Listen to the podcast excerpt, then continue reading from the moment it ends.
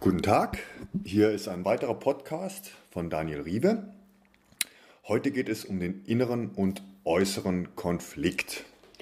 Wenn Sie Ihrer Sehnsucht folgen im Leben, das heißt, Sie betreten Ihre persönliche Heldenreise, dann gibt es äußere Konflikte. Das heißt, Sie möchten zum Beispiel ein Haus am Meer, dann gibt es äußere Konflikte. Sie brauchen Geld, Sie müssen Abenteuer bestehen, Sie brauchen bestimmte Leute, die Ihnen helfen, das zu organisieren, zu finanzieren und so weiter.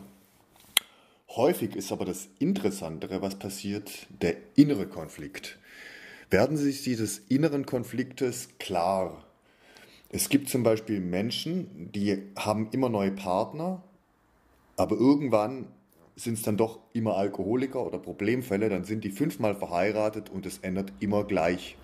Wenn ein echter Shift passiert, lösen Sie den inneren Konflikt und der äußere Konflikt kann häufig dazu führen, dass eine sogenannte Lektion ähm, stattfindet für Sie, die dauerhaft verankert wird. Das ist dann keine oberflächliche Veränderung mehr wie bei einer Jojo-Diät, sondern wirklich tiefgreifende Transformation und erst dann passieren völlig neue Dinge und die Moral von der Geschichte, wie man früher sagte, ist da.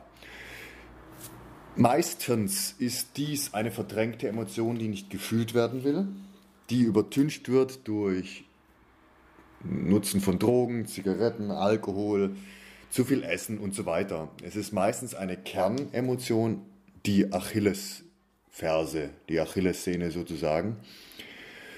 Machen sich bewusst, was unter Ihren äußeren Herausforderungen momentan Ihr innerer Konflikt sein könnte dann sind Sie gut auf Kurs. Fragen bedeuten nicht, dass Sie nicht auf Kurs sind. Bessere Fragen sorgen dafür, dass Sie besser auf Kurs kommen, auf dem Sie ohnehin schon sind. Und wir wollen mehr und mehr durch gute Fragen auch an Ihr Unterbewusstsein drankommen, sodass Sie nicht den Rest des Lebens auf diesem ständigen Veränderungsweg sich bewegen müssen, wo es heißt, ich bin so, aber ich wäre lieber so. Das war's für heute, oder für jetzt gerade zumindest. Ich wünsche Ihnen nur das Allerbeste Gute Zeit. Daniel Riewe.